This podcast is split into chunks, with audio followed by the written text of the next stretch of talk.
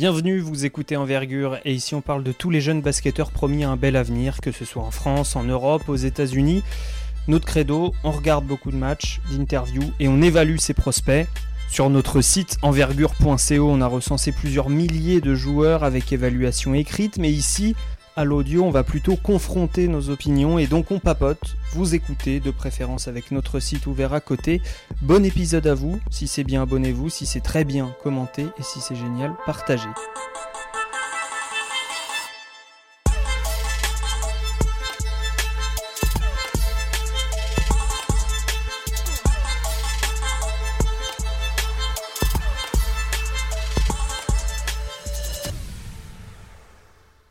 Bonjour à toutes, bonjour à tous, bienvenue pour ce nouvel épisode d'Envergure Papote. On est hyper heureux de reprendre la saison.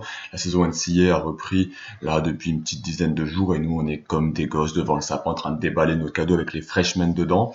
Mais il y a aussi des deuxième, troisième, quatrième années qui nous régalent et on va parler d'un de ces mecs aujourd'hui. Il s'appelle Johnny, c'est pas à l'idée mais il met le feu aux défenses NCA depuis mars dernier, il est complètement instoppable. Johnny Chuzeng, et avec moi, du coup, j'ai les deux meilleures personnes pour en parler. J'ai Alan, comment tu vas? Super, et toi, Hugues? Impeccable, très content de tourner là sur, euh, sur monsieur Johnny Johnny fait moi mal. Et forcément, on fait un podcast sur un joueur de la PAC-12. Il nous faut le spécialiste en envergure de la PAC-12. Julien, comment tu vas? Ça va très bien. Salut Hugues, salut Alan. Bon, on va pouvoir partir sur monsieur Juzeng. Alors, avant toute chose, il faut qu'on présente ce joueur et on va demander à, Julien, est-ce que tu peux nous expliquer qui c'est Johnny Juzeng, sa carte d'identité un petit peu Voilà, ok. Donc euh, Johnny Juzeng, c'est un, ailier américain euh, du Nord, euh, 1m98 pour 95 kg, 2m10 d'envergure. c'est pas vraiment un athlète, mais c'est un très fort scoreur, comme tu l'as dit. Il est originaire de, de Californie, il a fait son, son lycée en Californie. Euh, lors de sa dernière année, il, il, explose les compteurs au niveau du, du, scoring et du rebond. Il faut le dire parce que je pense qu'on va en parler aussi du rebond. Et euh, il se fait remarquer par euh, plusieurs universités et il va être recruté par le, le prestigieux programme de Kentucky comme, comme un consensus 4 étoiles. Il est, donc 4 étoiles, c'est pas le, top pour euh, du recrutement pour les, lycéens, mais euh, c'est pas mal. Malheureusement, première année, euh, il est un peu cloué sur le banc.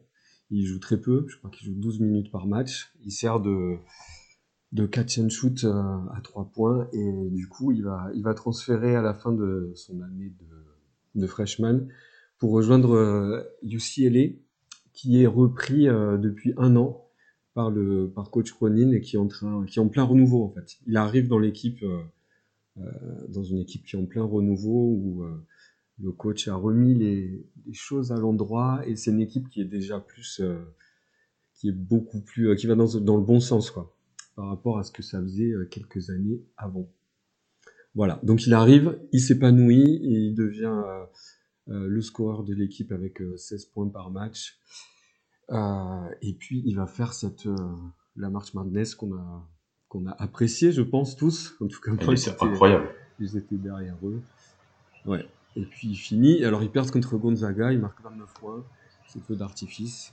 Et, euh, mais il est resté à l'université, il revient cette année comme junior. Donc voilà, une présentation rapide. Non, effectivement, comme, comme tu le dis, c'est un, un joueur qui a fait une très grosse March Madness. Beaucoup de gens pensaient qu'il allait aller euh, en NBA, il a tâté un peu le terrain, il a fait le combine, etc. Il s'est retiré. On se demandait beaucoup chez Envergure si euh, cette incandescence allait continuer cette saison. Pour l'instant, il est parti sur des très grosses bases. C'est un énorme scoreur. Et on va parler justement de sa qualité au scoring et comment ça pourrait ensuite euh, se transcrire au niveau supérieur. La NBA, parce qu'on va pas se mentir, on pense tous qu'il va quand même finir en NBA à la fin de l'année. Et je vais te demander, toi, Alan, là, c'est quoi euh, ses qualités principales au scoring? C'est quoi ses armes? C'est quoi qui te qui t'impressionne pour ce joueur? Euh, Honnêtement, j'en vois que une ou deux, mais il le fait très bien. Euh, c'est son shoot, sa capacité de pull-up, que ce soit mid-range, surtout mid-range, euh, 3 points. Euh, sa capacité à, couper aussi à se rendre. En fait, c'est un mec qui sait se rendre disponible sur un terrain pour ses pour ses coéquipiers passeurs c'est un finisseur d'action, c'est pas en carrière NCA, il est à 8%, d'assist, euh, c'est pas c'est un finisseur d'action. C'est pas quelqu'un qui crée pour les autres c'est pas quelqu'un qui pour moi je trouve qu'il sait pas dribbler. Son dribble est, un, gros gros souci. Mais en fait c'est juste qu'il euh, a un bras incroyable quoi. Il est et il peut le faire dans tout dans différents types d'actions sur euh, tu peux le mettre en mouvement pour qu'il accède au cercle sur flotteur tu peux le le mettre en mouvement sur euh, sortie de temps mort pour qu'il prenne du catch and shoot, tu peux le mettre en mouvement à trois points, tu peux le mettre en mouvement en, en spot-up, il est, ou même à, à mi-distance, il, il a un bras incroyable. Et tu trouves pas, alors peut-être qu'après je vais revoir sur, Julien, mais tu me donneras ton avis, tu trouves pas qu'il y a des progrès un petit peu au dribble euh, au fur et à mesure? Moi je vois quand même un mec qui, euh, a des vrais moves, qui maintenant sait utiliser sa main off pour repousser son défenseur, qui part en dribble sur les deux mains, qui change de main dans son dribble, qui euh, part en, spin move, qui enchaîne sur des step, mm. step des step back, etc. Euh, alors, effectivement, sur la qualité de passe, on va y revenir, je suis d'accord avec toi, c'est un vrai trou noir, il crade beaucoup de joueurs ouverts, mais pour de la création individuelle, moi j'ai l'impression qu'il y a quand même de forts progrès. Euh, toi, Julien, est-ce que tu crois dans cette capacité à tenir un petit peu le cuir au niveau NBA, ou pour toi c'est vraiment un finisseur d'action comme, euh, comme le dit Alan moi, je suis plutôt, euh, euh, moi, je suis plutôt du, côté de la finition. Euh, même si, même s'il y a des progrès, c'est vrai comme tu l'as dit, mais ça, reste un joueur qui, va shooter quand il reçoit le ballon ou alors qui va faire du pull-up, mais il n'a pas montré. En tout cas, en fait, moi, j'ai noté ça. En fait, j'ai noté que j'attendais de le voir ce qu'il allait faire, notamment comme il, a, est en pro, enfin, comme il a un bon shoot, j'attendais de voir comment il allait se débrouiller pour, euh, pour utiliser la, euh, pour utiliser la, menace qu'il a avec son shoot pour se démarquer avec son dribble, tu vois. et bon voilà. Après c'est moi, moi ce que j'ai noté en tout cas l'année dernière, c'est qu'il n'avait pas pas un dribble élite, ça c'est sûr. Ouais, et puis on sait qu'en NBA, on aime bien le, le redire, hein, que c'est réservé vraiment à, à la caste élite de tenir le ballon et que si tu es un, un, bon joueur pour tenir la balle au niveau NCA, ça suffit pas ensuite pour de la, pour de la NBA. Du coup, euh, les gars, si on doit récapituler, sa clé d'entrée pour la NBA, c'est d'être un shooter énorme en série. Hmm. On est d'accord là-dessus? Ouais, c'est de mettre des paniers en, en pouvant vivre sans ayant, en n'ayant pas la balle. Apportant, apporter du spacing, euh, mettre des tirs. Après, lui, il a une grosse, grosse confiance en lui. Donc, euh, ça le dérangera pas de prendre la balle et de commencer à pull-up ou même je pense essayer de de de, de lead une, une un 5 de banc mais je pense que ouais, c'est la sa clé d'entrée c'est l'attaque c'est de mettre des paniers ok ouais ouais bon bah il a un shoot euh, il a un shoot qui est très rapide quoi qui part très vite et qu'il arrive à prendre à partir de. Puis c'est pas que la marche manette, il a déjà mis des paniers avant. Hein, son, euh, dans, les matchs de Pac-12 l'an dernier, et je me rappelle de, il y a de gros gros cartons qu'il est capable de faire. C'est pas juste un mec qui a pris fait la marche manette. Zeng, on sait depuis pas mal d'années qu'il a un très très gros bras et qu'il a beaucoup de talent. Ouais, et puis là, il est, cette année, il repart, il repart sur des énormes standards. Mm. Euh, dans le dernier match là, que, que j'ai pu voir, où tu avais Bill Walton qui était complètement il était éclaté au sol parce qu'il disait euh, dès qu'il reçoit le ballon, il tire et euh, en à peine deux minutes de jeu, il avait déjà pris 7, 8, 9 tirs. Donc euh, voilà, c'est comme tu disais, un mec avec une très grosse, grosse confiance en lui. parlons de l'autre côté du terrain maintenant. Défensivement, qu'est-ce que vous pensez de, ce côté-là? Est-ce que c'est un joueur qui peut tenir plusieurs postes? Est-ce que c'est un joueur qui va tenir ses duels? Est-ce que c'est un joueur qui, loin du ballon, se laisse endormir? Je vais te lancer Julien là-dessus. Moi, je dirais que c'est pas pas un, bon défenseur. C'est un défenseur correct. Euh, moi, j'aime pas trop la, position qu'il prend quand il défend en un contre un. Il, laisse beaucoup de, marge en fait. Alors peut-être qu'il a confiance dans sa dans son envergure ou euh, mais euh, c'est pas un défenseur dur en un contre un sur, sur, son gars. Euh, par contre, il est il est concentré dans la défense collective de, de UCLA il est, toujours présent. Euh, on, sent qu'il est, qu'il est concentré, qu'il est là. Quoi. Euh, c'est pas un gros voleur de ballon non plus. Euh, donc voilà, il utilise son corps quand les, attaquants sont plus petits que lui. ça, il arrive à le faire. Dans, j'ai vu un match là celui contre Long Beach State, c'est pas une grosse grosse équipe. Il a réussi à tenir sur une même action plusieurs joueurs, tu vois, en changeant avec les blocs, il les a tenus. Mais faire ça en NBA, ça va, va pas être sa spécialité en tout cas. Après, euh, beaucoup d'énergie au rebond, je trouve. J'avais noté ça l'année dernière déjà. Il se bat au rebond, il est toujours présent, euh, que ce soit au rebond défensif ou, euh, au rebond offensif. Alors on rappelle qu'il joue dans une équipe qui est pas non plus euh, immense par la taille, même s'il y, y, a beaucoup de guerriers. Donc ouais, une grosse présence au rebond, il peut après mener de la transition. Pour la défense, moi j'ai remarqué que très souvent il n'utilise pas ses bras tu vois, il, a, il conteste beaucoup avec son, son bas du corps, il slide assez bien, il, bouge beaucoup le bas du corps pour, pour tenir, mais voilà, il y a très peu d'utilisation des bras, pour, euh, alors qu'il a vraiment des, des, très longs segments et des, des mains assez intéressantes. Mais ouais, ça, j'étais un peu surpris. Voilà, il utilise vraiment beaucoup, beaucoup le bassin, il encaisse plutôt bien le contact, il y a une vraie progression là-dessus, mais c'est assez surprenant. Toi, Alan, euh, côté défensif, euh, Johnny Juzeng, il te, te laisse indifférent ou même t'es plutôt négatif dessus je, sais pas que je suis négatif, c'est que pour moi c'est un poste 4 en fait. Et vu que c'est un poste 4, en NBA, ça, vu que ça sera un poste 4, bah il va devoir sûrement se coltiner des joueurs un petit peu plus puissants, peut-être un peu moins rapide. Donc ça, ça peut être bien parce qu'il est lent en fait. Il est lent sur le, je trouve sur le, sur le premier pas. Quand des fois UCLA, il se retrouve à devoir prendre des des deux ou des trois. Et on a vu euh, dans le match contre Villanova notamment qu'il pouvait se faire vraiment battre sur le premier pas. Des fois d'ailleurs, il, il défend pas énormément, il est, tu sens qu'il se repose un peu. Mais dans un rôle NBA où il sera peut-être face à des joueurs plus grands, plus lourds, bon, il y aura des points négatifs, notamment il pourrait se renfoncer plus facilement sur le rebond, mais ce déficience sur le premier pas pourrait peut-être un petit peu euh, être moins influent dans, son jeu, dans sa capacité à rester sur le terrain. Parce que pour moi, c'est un poste 4 NBA. Euh, il n'a pas le skills, je trouve, pour euh, être un poste 2 euh, ou 3. Donc, dans, ce qui, dans sa position qu'il pourra défendre, bah, s'il peut défendre les 4 et pas se faire complètement enfoncer, c'est bien. Et, et, tu dis ça parce qu'il a pas de, il a pas justement de handle, il manque d'explosion. ouais, parce qu'il fait deux, parce qu'il fait plus, parce qu'il fait 2 mètres déjà, et donc comme ça. quand tu fais 2 mètres en NBA, bah, aujourd'hui t'es plus proche du poste 4 que du poste 3, sauf à Cleveland, mais euh, je, je pense que, je pense que ouais, aujourd'hui tu seras, et il a pas la création pour les autres pour être euh, sur les postes, les postes euh, arrière, je pense. Poste 3-4, ça veut, veut plus trop rien dire pour moi, mais c'est qu'on en parle souvent avec Hugues, c'est plus le rôle que t'as. Mais je pense que c'est plus un 3-4 qui penche vers le 4 qu'un 2-3, moi, pour la NBA.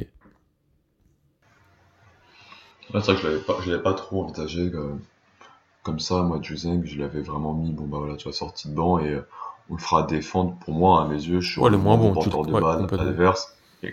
C'est ça. Et en attaque, par contre, on va lui donner euh, beaucoup, beaucoup de tickets de shot ou bien il, les prendra. Alors en plus, on disait, il, aime bien bouger, etc. Donc même s'il aime bien prendre des tirs, c'est pas c'est pas un, chrono, enfin un, phagocyteur de ballon.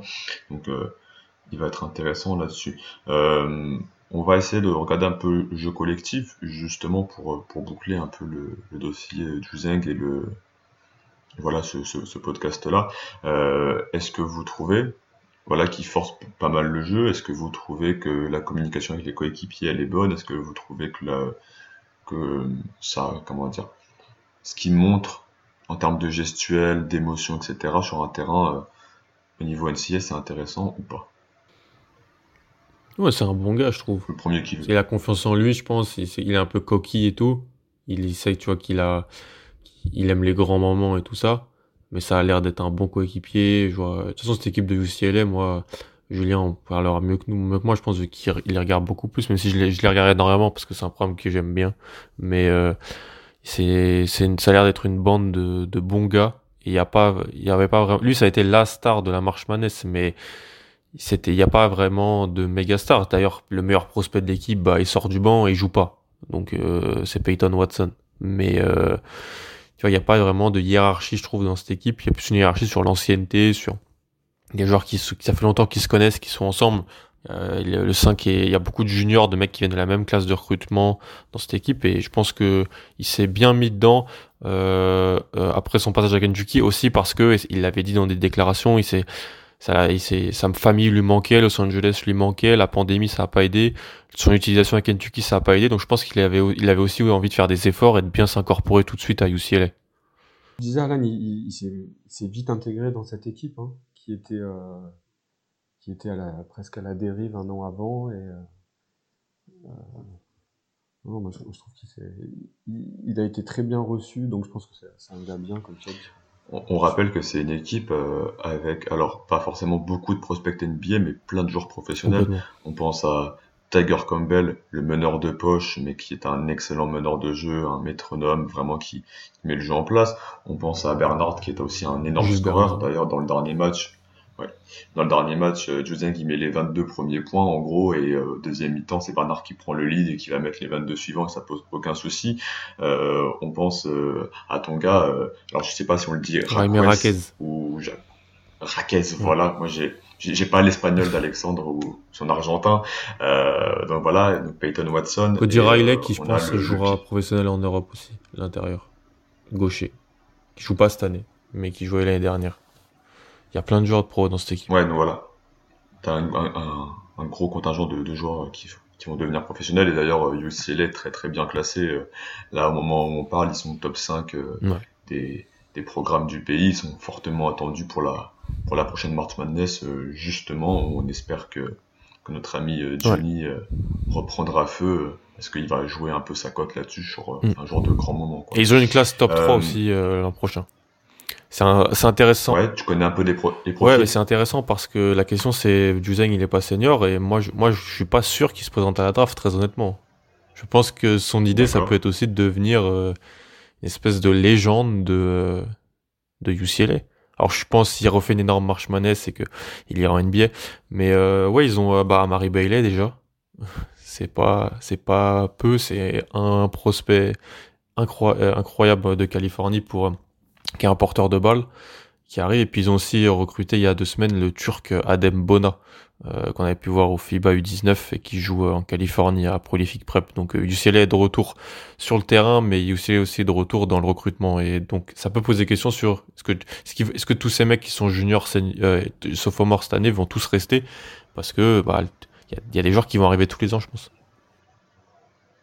Et est-ce que le fait que tu es peut-être. Alors, moi, je connais très peu hein, les mm. mecs à school actuellement. Est-ce que c'est peut-être de la concurrence qui peut lui être négative sur son temps de jeu ou c'est vraiment quelque chose qui peut l'apporter euh, au plus haut là? Mm, C'est une très bonne question. Bernard est senior, donc euh, je pense qu'il. Euh, Amari Bailey devrait être titulaire dans le bas court. On parle d'un joueur qui est consensus 5 étoiles et projeté au top 5 de la draft 2023. Donc il vient pour jouer et pour avoir pas mal de ballons. Je pense que par contre, ça peut être en, euh, en NCA, tu pourrais tout défoncer si euh, si t'as les deux. Euh, je pense quand même que soit Juzeng, soit Raquez ira à la draft. Si ce n'est les deux, on va pas se mentir. Mais je pense que la possibilité qu'un des deux reste n'est pas n'est pas à écarter. C'est ça que je voulais dire. Ok, ok, c'est vrai que moi j'ai pas fait cette, euh, recherche là-dessus, sachant qu'on sait aussi, comme tu l'as dit, qu'il y a Peyton Watson qui est un prospect 5 étoiles qui pour l'instant joue à peine 15-16 minutes grand max avec des pourcentages hyper faméliques. Et tu as euh, Will McLeodon aussi, prospect 4 étoiles sur un poste arrière qui est arrivé cette année et qui pour le coup, moi je l'ai pas vu jouer. Euh, donc, euh, donc, voilà, à, à, prendre en considération. Bah tiens, d'ailleurs pour boucler, euh, bah, qu'on parle de la draft, si jamais il va à la draft vers quel range vous le voyez. Et question qui va avec, du coup, si on doit faire une comparaison grossière, on sait qu'on n'aime pas trop ça, mais comparaison grossière dans un vraiment un, rôle de joueur, vers qui vous, vous iriez. Euh, je vais commencer avec euh, toi, Julien. Euh, moi, de comparaison, j'en ai pas comme ça. Tu vois qui me hmm. Ouais, moi aussi, c'est un genre, que j'ai du mal à. Mais pour la. Ouais, mais pour la draft, voilà, c'est un, un, spécialiste au shoot avec, euh, avec peu de choses en plus. Donc, euh, je sais pas, c'est en fin de premier tour, quoi. Parce que c'est quand même, je pense. Toi, Alan? Voir début. Ouais, je. Il a, pour moi, il a quand même vraiment le bras. Tu peux pas trop faire descendre ce genre de joueur-là, honnêtement. J'ai été assez dur sur euh, peut-être la projection défensive ou son dribble ou son handle, mais au bout d'un moment, on cherche quand même des mecs qui vont mettre le ballon dans le panier. Et c'est ce qu'il fait très très très très très bien. termes de comparaison, en fait, les comparaisons que j'ai, c'est des comparaisons pour moi de garde en fait. Donc des mecs qui font 10 cm de plus que lui. Parce qu'en fait, il a, il a un jeu de mec qui fait 10 cm de moins que sa taille. Euh, donc, je sais pas, Devante Graham ou ce genre de joueur-là. Mais je pense que ça on, va, on le cantonera peut-être plus à plus du off-ball, utiliser sa taille un peu plus grande pour le faire jouer avec des plus petits et vraiment avoir un super super spacing autour de lui. Euh, donc la comparaison est assez compliquée, mais le rôle est tout trouvé par contre, je pense. Ok, ok, ok. Et Alan, tu attends pas quand même des, des progrès à, à 3 points Il prend des tirs super durs hein, quand même. Ou alors il est c'est- très long aussi. Ouais, Euh, Son adresse au mid-range et au, et au, euh, au lancer franc me fait dire que c'est un, un, un excellent shooter. Honnêtement, hein. Euh, j'ai pas trop de. vu les tirs qu'il prend, tourner à. Tu vois, je pense que typiquement, il prendra des tirs beaucoup, peut-être moins durs en NBA et que c'est- les pourcentages remonteront. Juzeng, euh, c'est un super shooter. Alors, euh, mais il est, c'est vrai qu'il est pas à 40% à 3 points, t'as raison. Mais il est quand même à 87% au lancer franc en carrière NCA. Hmm, il sait vraiment bien le mid-range, a une très bonne adresse aussi. Donc, euh, peut-être que.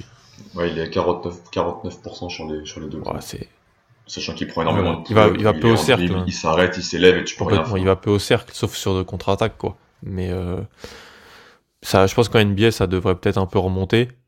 euh, parce qu'aussi, les tirs seront peut-être plus simples. Ok, ok. Moi, du coup, au niveau de mon range, je, je l'ai aussi vers une. Entre, on peut peut dire entre 20 et 30 en fonction de l'adresse et en fonction de ce que je vais voir sur le handle. Je l'ai pas en- totalement enterré, moi, sur son dribble, Mm. euh, parce que je trouve qu'il y a quand même une, une belle polyvalence et euh, des capacités à créer des écarts assez intéressants. Euh, après, je vais comparer forcément avec les freshmen qu'on connaît pas Ou moins. parfaitement, c'est normal, on, a repris il y a 10 jours. Puis par rapport aux autres upperclassmen, il y a quand même des, des, des papis, entre guillemets, parce qu'on parle de mecs de, de 20 ans qui, euh, qui font des sacrés débuts de saison. C'est un- il est, ouais, c'est, c'est un vrai junior, quoi. C'est vraiment la- l'année 2001, c'est les vrais juniors. Il y a pas de, il reste pas trop vieux quand même pour son, son statut NCA.